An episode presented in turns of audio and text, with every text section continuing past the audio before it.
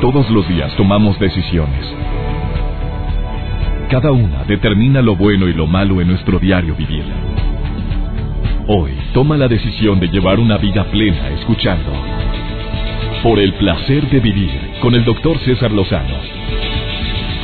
Reflexiona junto a nosotros y aprende las técnicas más eficientes para hacer frente a las circunstancias difíciles de la vida. Por el placer de vivir con el doctor César Lozano.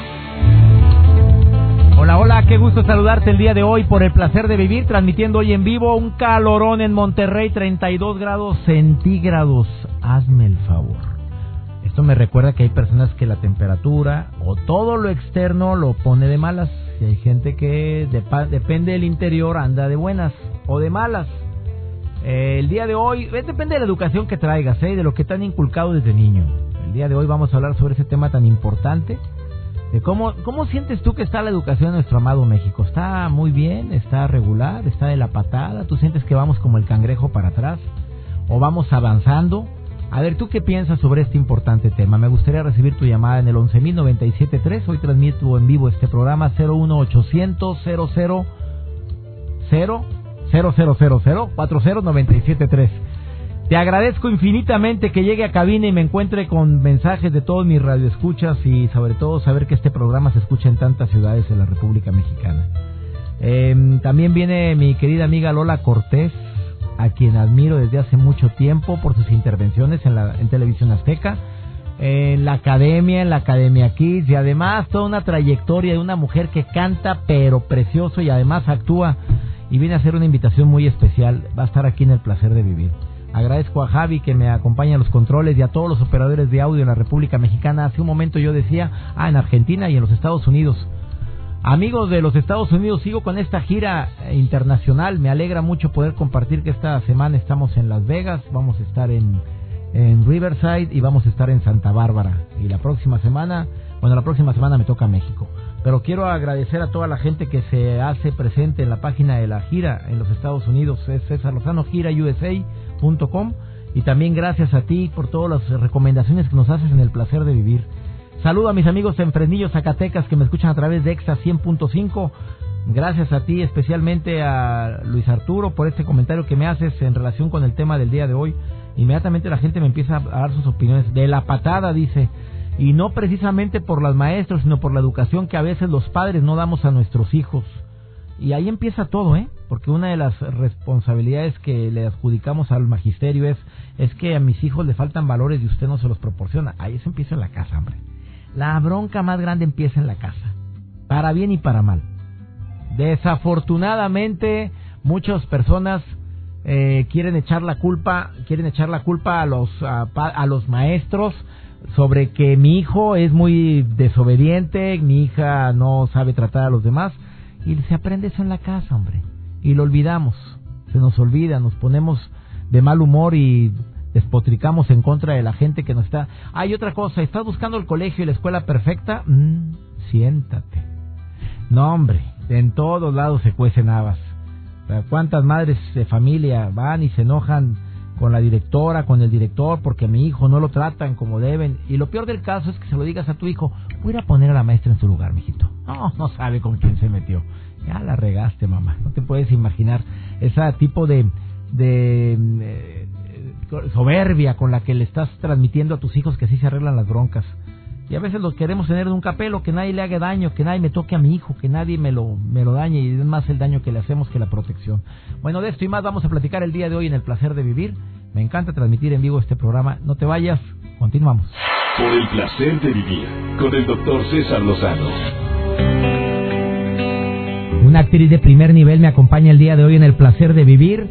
Yo ya admiraba a Lola Cortés desde hace mucho tiempo, desde Anita la huerfanita, Vaselina. Bueno, admiré a Lola Cortés por su capacidad histriónica, pero después de que era una juez de hierro ahí en la academia, yo la llegué a admirar y a querer, de veras. Brava como juez, brava como directora, pero formó grandes artistas. Además, en el reality show infantil La Academia Kids ni se diga, pero lo que más me gusta de Lola Cortés es que ha participado activamente con una idea fabulosa que se llama Teatro en Corto, que se está realizando en el Distrito Federal con un éxito arrollador, ocho temporadas. en unas eh, funciones de 15 minutos en cuartos pequeños donde tienes a los actores a medio metro, a un metro y la función va cambiando. En un solo día puedes entrar a seis funciones. Ya ha sido un éxito tremendo. Querida Lola, te saludo con gusto. ¿Cómo está Lola Cortés? Ay, pues muy bien, qué gusto, qué linda presentación, muchas gracias. Muy contenta de hablar con usted, ¿cómo está? Muy bien, querida Lola Cortés, te saludo con todo mi cariño y mi admiración. Oye, qué bueno que ha funcionado también Teatro en Corto, pero nos escuchan en toda la República Mexicana. Esta idea de que en una casa... En una casa nos está yendo muy bien. Esta es una casa que tiene nueve cuartos. En cada cuarto se presenta una obra de teatro diferente, de diferente género, con diferentes actores. Cada obra de teatro dura 15 minutos y cada foro da seis funciones diarias. Son nueve obras de teatro y obviamente lo hacemos para que la gente regrese. Eh, hay diferentes también repartos porque hay repartos que alternan. La gente sale fascinada. Ahí uno se toma el cafecito, platica con los actores, se toma la foto con los actores. Está increíble. ¿Y cuánto cuesta la entrada en el DF esto? La entrada cuesta 70 pesos y si, y si compra el paquete le cuesta 60 pesos. Oye, es una maravilla. Esta fue una idea que, inició en España, me decías hace un momento. Esto inició en España, sí es como eh, tenía otro nombre y, y ya he estado en algunos lugares también estuvo en Holanda, está en Miami, en Miami lo están haciendo en unos contenedores. Aquí en México hay una hay otro lugar también con diferente nombre que se hace en como si fuera una ay Dios mío, varias casas juntas. Todo lo que hicimos nosotros fue hacerlo como ponemos en corto, teatro en corto con actores eh, porque además los actores que uno ve en la televisión están en teatro en corto, están muy contentos. Ayer tuvimos la fortuna y el honor de que el señor Humberto Zurita fuera al teatro y nos develara la placa de la octava temporada. Octava temporada, Lola Cortés, qué gusto me da. Y ahora vienes a mi querido Monterrey, desde donde estoy transmitiendo hoy el placer de vivir, y vienes a Monterrey con animales, amiga. Yo hace un momento decía que el desarrollo de un país también está en el respeto a los animales, la educación ahí se demuestra. Definitivamente, eh, vamos con este proyecto que empezó hace tres años. Estamos tratando nosotros de hacerle ver, eh, de, concientizar a las personas de que un niño que empieza maltratando a un animal es un próximo asesino en serie. Eso está comprobado por el FBI. Entonces estamos tratando de que, de acabar con la violencia. Si queremos un país que vaya hacia adelante sin violencia, necesitamos poner más atención a nuestros niños, a nuestros adolescentes. Querida Lola, he tenido el gusto de participar en Animales. Mi, nuestro querido Beto Castillo me invitó y estuve hace dos años, o aproximadamente año y menos, hace dos años acompañando a Beto Castillo, a Silvia Pasquel y un servidor. Yo nunca me imaginé que iba a actuar con dos grandes. ¡Qué maravilla! No sabes cómo disfruté eh, actuar, amiga. Es maravilloso, el escenario simplemente es mágico y la energía de la gente lo nutre mucho a uno. Eh, bueno, me imagino usted sabe perfectamente eso porque da conferencias por todo el mundo eh, con miles y miles y miles de personas frente a usted. Y cuando uno habla acerca de esto, de la violencia con los animales, cómo se refleja en la violencia con los humanos y también, eh, sobre todo, es eh, todos los seres que no pueden defenderse, un anciano o una planta. Estamos hablando de todo ser vivo, ¿no? La violencia se refleja en todas partes. La sensación de lo que el público nos manda es impresionante. Querida Lola, em, ¿con quién vas a actuar? ¿Con quién vas a alternar esta función en Monterrey, en el Auditorio San Pedro, este próximo jueves? Este próximo jueves, exactamente en el Auditorio San Pedro, vamos a estar a las nueve de la noche.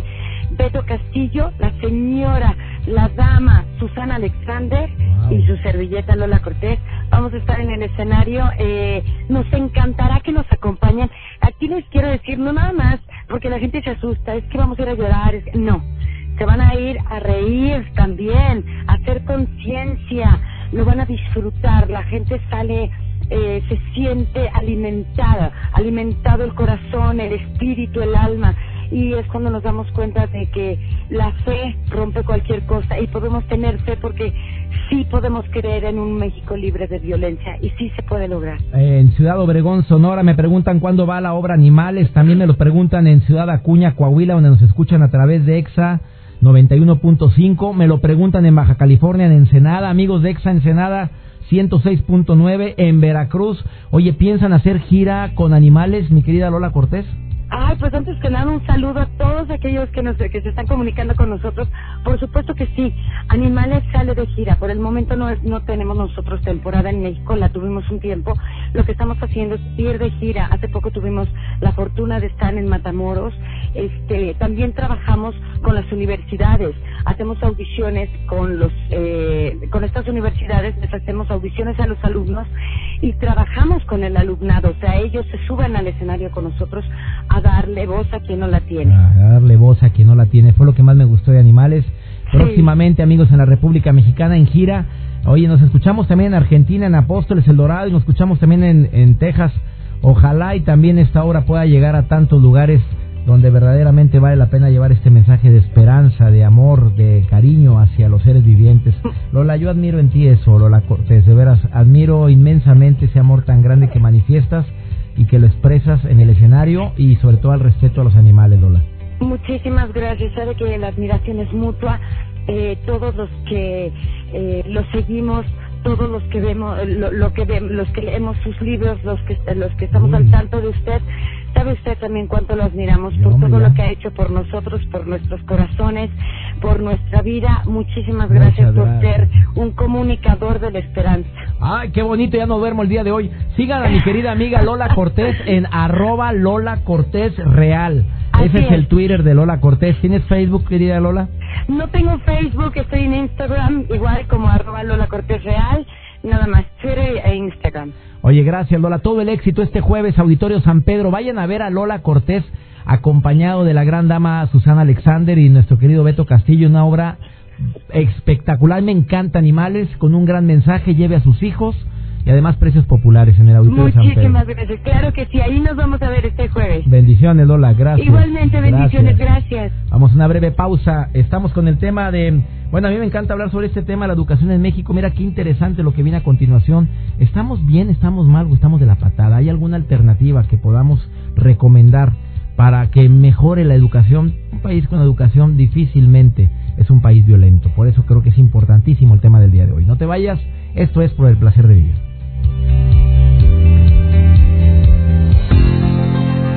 Por el placer de vivir con el doctor César Lozano. Mucha gente cuando ve un problema o cuando se entera de un problema lo criticamos, eh, nos ponemos a, a decir que las cosas están muy mal, pero muy poca gente aporta. Y eso es el típico. Es que qué mal está esto. Es que el país está derrumbado. ¿Qué propones? O sea, mira qué mal pintada está esta pared. Bueno, ¿tú, ayudaste o qué fue? Hoy tengo en cabina a Jimena Sandino, que ella es máster en educación, abogada con especialidad en dirección de centros educativos. O sea, hay pobremente. Pobremente, Y que tiene años conociendo el modelo educativo público y privado. Y que al igual que muchos de nosotros nos quejamos de la mm, eh, deficiente educación que existe en México, yo siempre he dicho y lo he comentado en varias veces en este programa, si fuéramos un país más educado, pues em, tomaríamos mejores decisiones, elegiríamos eh, gobernantes en forma más adecuada, eh, no se manejaría tan fácilmente a la gente como se hace a nivel rural, que tú lo sabes. Edúquelo bien a la gente a ver si eh, verdaderamente con una despensa podemos llegar a, a tenerlos contentos y satisfechos. Una pantalla de plasma, ahora fue. Ah, ahora mejoró. Mejoró, ya no es despensa, ya es una pantalla. Y sabrá Dios en, en tres años qué va a ser, ¿verdad? Ah, bueno, no es político el programa, pero pero tenemos que ponerle cierto tinte en esto porque la educación, tú sientes que no está no tenemos la educación que merecemos. Realmente creo que no es tanto la educación, hay hay cuestiones más de fondo. Por ejemplo, pues los niños no comen. O sea, ¿cómo vas a querer que estudien si no comen. O, van desnutridos y así van a la escuela y queremos que el niño aprenda más rápido y está comprobado que si el niño no come entre los tres meses adecuadamente y los tres años de edad le llaman el Valle de la Muerte. Y eso hace que no tenga un desarrollo en su coeficiente intelectual, que es algo muy serio. Entonces es un círculo vicioso. Todo el mundo se va al tema de la educación, sobre todo en México, pero yo creo que hay cuestiones más de fondo que realmente nuestros recursos que todos pagamos se vayan a lo que se tienen que destinar, que es la salud. O sea, hay niños que no tienen, yo creo que ni sus vacunas. O sea, y tú quieres que vayan a la escuela aprendan matemáticas, aprendan a leer y este y que pasen. Eso sí que pasen, porque si no el maestro está mal, ¿no? Entonces es como es un círculo, es un círculo vicioso. No no creo que vaya eh, como en función educativa. A ver, tienes años tú en el área de la educación, eres especialista en dirección de centros educativos. ¿Cuál sería tu propuesta? Mm. Porque también a nivel privado y a nivel público hay se, cuecen habas. A nivel privado, las escuelas bilingües pues buscan maestros que hablen en inglés, pues no hablan inglés, entonces consiguen gente que habla en inglés, las capacitan como maestros y vengas aquí a frente a grupo. Y tú sabes bien que eso sucede en muchos colegios particulares. Claro. Y a nivel público, bueno, pues ya ves la cantidad de protestas que hay a nivel nacional por, por la evaluación que los maestros, no, muchos de ellos no están dispuestos a recibir. No generalicemos. Sí, no generalicemos. No generalicemos, porque hay maestros que, que, la traen la camiseta y la llevan justos por pecadores, amigos. Claro. ¿Cuál es tu propuesta? Mira, mi propuesta básicamente es pues que la educación es un derecho. No no puede ser un privilegio y aquí en México es un privilegio realmente. Entonces lo que queremos justamente con este modelo sociohumanista que viene de Green Hills, que lleva más de 55 años en, en, en el medio educativo, lo que queremos es personalizar al niño para darle más herramientas de las que de las que él puede tener, es decir, todo su currículum, o sea, todo lo que los objetivos a los que hay que llegar los hagamos por los hagamos por eh, por medio de lo que el niño puede aprender, ¿no? y lo que el niño es capaz de hacer y no al revés. ¿Por qué? Dímelo en español. Que a que hagan grupos pequeños. Sí, Pero ¿cómo grupos pequeños cuando las escuelas están saturadas y muchas escuelas públicas y federales no tienen la capacidad? ¿Cómo sería eso? Pues bueno, conseguir más recursos. Yo creo que a la educación se tiene que ir casi el 90% de los de los recursos, como sucede, por ejemplo, en Estados Unidos. ¿Qué porcentaje se invierte para educación en Estados Unidos? Por lo menos el 5% del Producto Interno Bruto. ¿Y en México? Y en México no llegamos ni al 1.2. Entonces yo creo que ese es un dato bien importante que nos arroja que se necesita invertir, invertir en recursos materiales y humanos. Pero las escuelas rurales, ¿las has visitado, amiga? Claro, claro. ¿No te duele el alma ver eso? ¿No te duele el corazón ver las condiciones paupérrimas, terribles, en las cuales están los niños en las aulas, en temperaturas en lugares de tropicales o costa de 36 grados a la sombra. Y lo que tienen que caminar para llegar ahí, no tienen zapatos, no tienen salud, no tienen, o sea, no tienen las necesidades básicas de un ser humano cubiertas. Si tú fueras, tuvieras el poder suficiente para tomar decisiones en este país, ¿qué harías primero? lo primero que Tú como experta en educación. Claro, sería revisar que realmente se esté yendo el recurso a donde tiene que llegar. ¿Y no se está yendo? No, por supuesto que no, y eso sí lo puedes ver. ¿Por qué? Porque ¿en qué se van tus impuestos? A mí me quitan casi el 35% de impuestos y tengo que tener un seguro de vida, digo, seguro de gastos médicos mayores, de vida y educación privada. ¿Qué es lo que predomina aquí en México? La educación privada. Y tú relacionas el tener una educación de calidad con la educación privada. Entonces, justo lo que proponemos es esto, este, aulas más reducidas, porque los niños ahorita necesitan más, mucho más atención, necesitan más, más control, necesitan estar más, este, pues ahora sí que viendo su individualidad. Cuando dices aulas reducidas es grupos de cuántos? Máximo 15. Amiga. Yo sé. Amiga. A ver, Jimena. Vamos a ver. Tú sabes que los colegios particulares que supone que tienen recursos son 30 mínimo. Claro, ya está la masa. Volvemos a masificar todo. Y eso no funciona, punto. Pues no, no funciona. ¿Por qué? Porque aparte nuestro sistema educativo es federal. Entonces el, el gobierno federal va a ser eh, una reforma para qué? Para que sigamos pensando y nos puedan manipular con la con las características y los contenidos de la gente que está en el poder.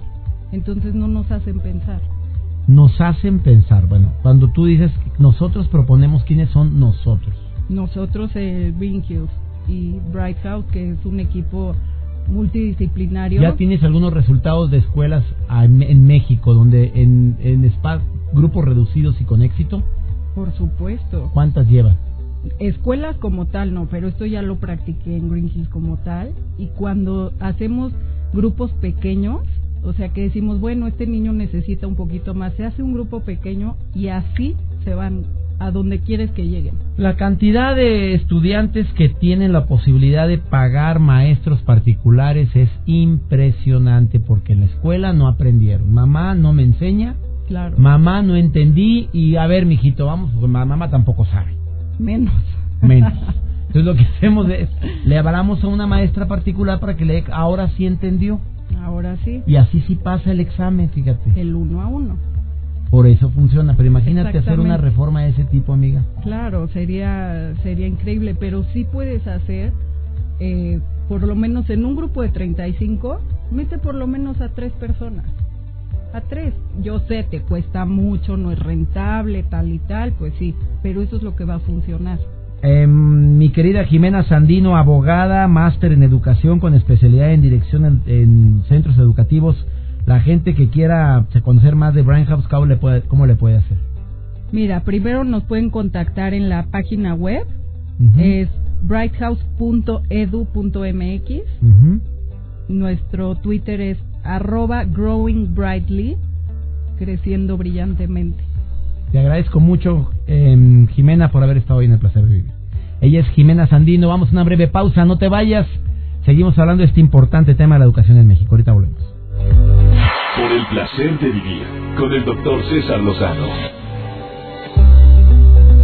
Hablar de la educación en México, pues es meternos en una broncotota porque tienen muchos, muchos factores que ver desde la calidad de las aulas, desde la capacitación de la persona que está impartiendo clases en las aulas, la educación de los padres, la importancia que la madre o el padre pone en la educación de sus hijos, si se preocupa por sus tareas.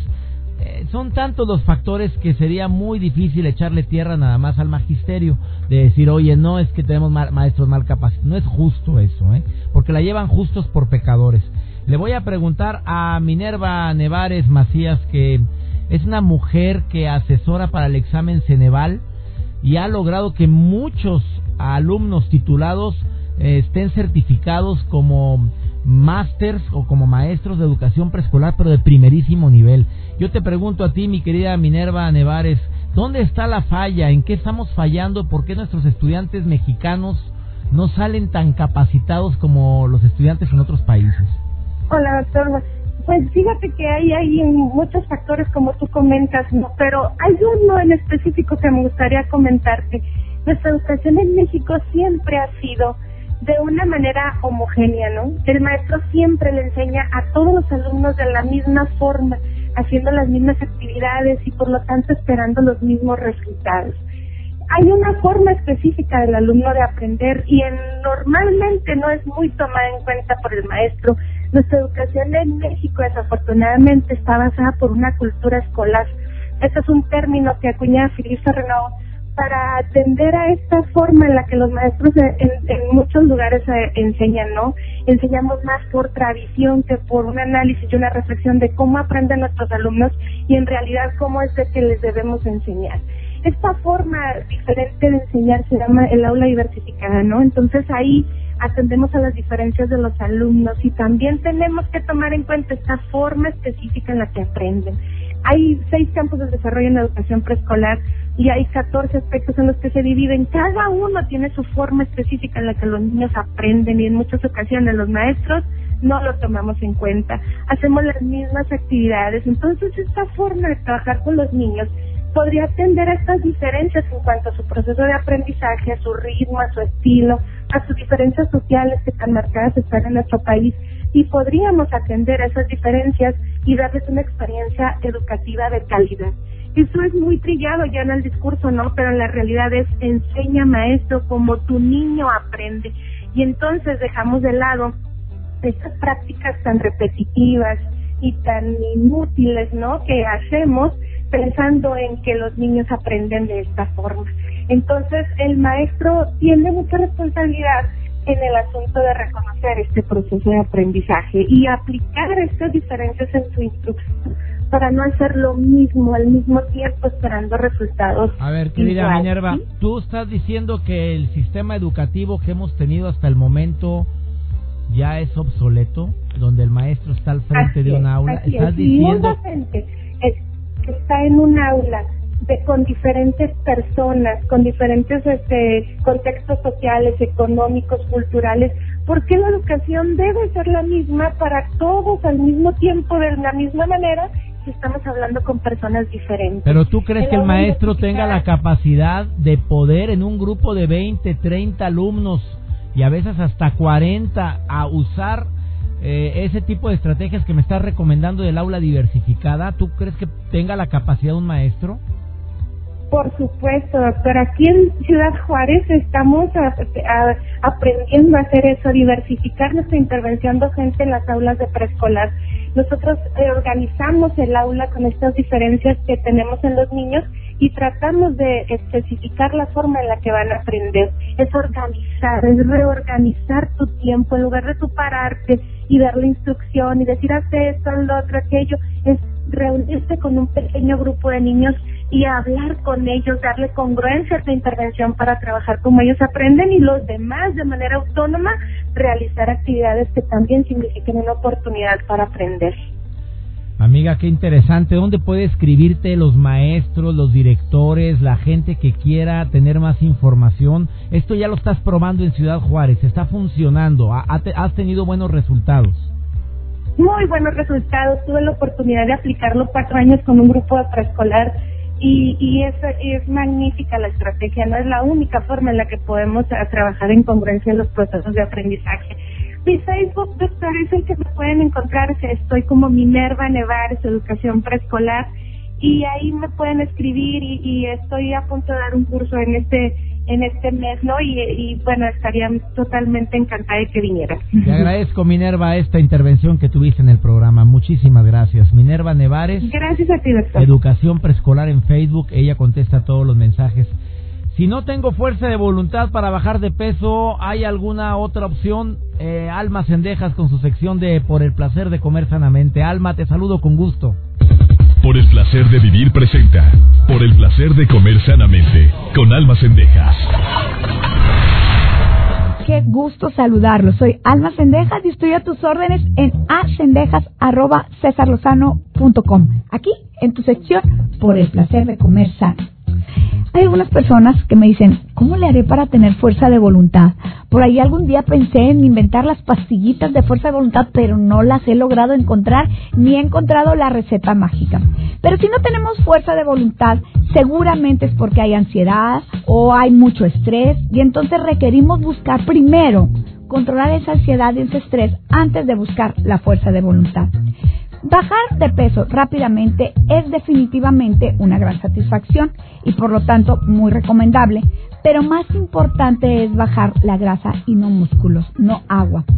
Es difícil que tú quieras bajar de peso de un día a otro lo que te tardaste años en subir. Entonces vamos a tratar primero de ver cuál es tu problema. Yo muchas veces veo personas que tienen sobrepeso y yo creo que lo que están haciendo es comiéndose sus emociones. Entonces hay que buscar cuál es el origen, ansiedad, estrés, problemas familiares y luego, una vez que ya detectemos cuál es el problema, entonces vamos a hacer lo siguiente. Vamos a tratar de desayunar, no dejes de desayunar. Hay que desayunar aunque sea un licuado, un cereal, algo. Es importante que incluyas en el desayuno algo de proteína, un huevo, queso, jamón, salchicha, lo que tú desees. Guarda tu carbohidrato favorito para el desayuno. ¿Te gusta el pan? Cómetelo en el desayuno. Desayuno un carbohidrato, no un montón de carbohidratos, sea un pan. No agarres pan, no agarres un pan dulce, no agarres galletas, no, solo agarra uno. Cuando sientas ansiedad, busca alimentos ricos en proteínas con mayor poder de saciedad. Las almendras es excelente opción. Come mínimo cuatro o cinco veces al día para acelerar tu metabolismo. Es decir, tú vas a desayunar, comer y cenar y aunque no te dé hambre, a media mañana y a media tarde me vas a comer algo. Una fruta, una barra energética de 80 a 100 calorías, algo para acelerar tu metabolismo. Vamos a tratar de que hagas ejercicio, pero nunca lo hagas en ayunas. De preferencia hazlo después de comer algo. Y duerme, por favor, por lo menos 6 a 7 horas. Acuérdate que para bajar de peso se requiere paciencia. No aumentes de un día para otro todo lo que puedes lograr en mucho tiempo. Si lo logras, podrás cuidar de tu alimentación, cuidar tu cuerpo, cuidar tu vida. Nos escuchamos en la próxima. Por el placer de vivir con el doctor César Lozano.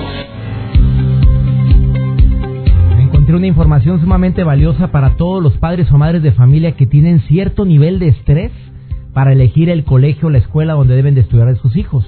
Hay padres de familia que tienen la oportunidad de elegir en qué institución educativa los pueden tener.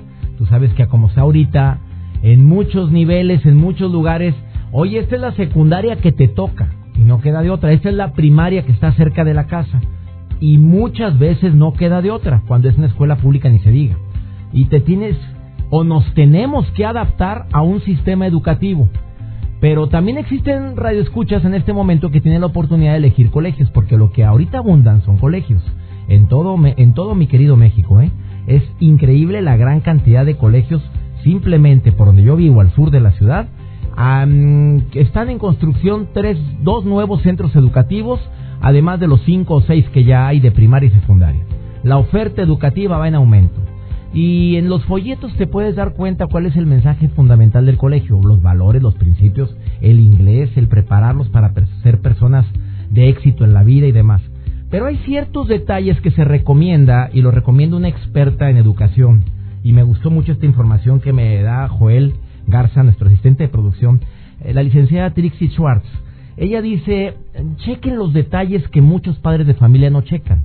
Además del folleto, el plan de estudios, checa cuando vas a pedir informes en un centro educativo quién te da la información, quién te recibe y de qué manera te da la información. Porque habla mucho de la calidad educativa que hay ahí. Muchas veces es solamente una persona que se le paga un salario, por cierto, muy bajo y que ya está harta de recibir a tantos padres de familia decir y repetir lo mismo. O te recibe el responsable del proyecto, o te reciben personas capacitadas y deseosas de que tus hijos puedan integrarse a ese centro educativo. Analiza si existe juntas de padres de familia, porque en el colegio donde estudiaron mis hijos, oye, no, no existía, no había con quién quejarse, solamente ibas con la directora de primaria y de secundaria, pero un lugar donde los padres expresaran el sentir lo que no estoy de acuerdo en el colegio, no existía. O sea, calladitos, papás, se ven mejor. Eso también habla mucho del sistema educativo. Otra, otra situación que hay que verificar y que dicen mm, ir por ellos, salir, ver cómo te entregan a los hijos, ver cómo eh, la calidad en el servicio con las que los reciben o con lo que los entregan, el platicar con otros padres de familia antes de inscribir a un niño en un colegio, pida referencias, mamá. Yo sé que no existe el colegio perfecto, porque no lo hay, ¿eh? En todos lados se cuecen habas, Siempre va a haber una maestra o un maestro que no te va a caer nada bien, que le tienes sin cuidado la educación de tu hijo. Habrá maestras muy buenas eh, en cualquier aspecto que, incluya la palabra, muy agradables, muy, lindas, muy inteligentes, muy capaz, y habrá uno que otro que se coló ahí que no sabe ni qué está haciendo ahí. Ahora existen colegios que nada más por el solo hecho de hablar inglés, pues ya las convierten de repente en maestras, toman su cursito de no sé qué y ya es maestra. Pero lo que menos les interesa es el cariño, el aprecio por la educación. Son cosas que es bueno que estemos verificando, sobre todo quienes van a entrar a un centro educativo privado. En el público, pues a veces eh, la oferta es muy limitada y lo sabes, batallas, los padres de familia hacen fila para poder inscribir a sus hijos y no les queda de otra más que adaptarse a un sistema educativo. Y ahí, mamá, ahí, papá, ahí es donde entra tu fortaleza, donde entra tu creatividad, donde entra el pegarte más a los hijos por si acaso no está la escuela al nivel que tú lo deseas. Nada sustituirá nunca el tiempo, el amor, la comprensión y sobre todo la escucha de un padre o una madre de familia. Espero que este programa te haya gustado y los tips que escuchaste el día de hoy te sirvan.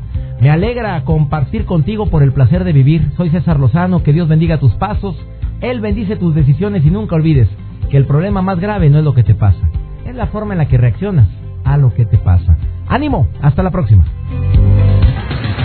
Tus temas de conversación son un reflejo de lo que hay en tu interior. Y hoy te has llenado de pensamientos positivos al sintonizar.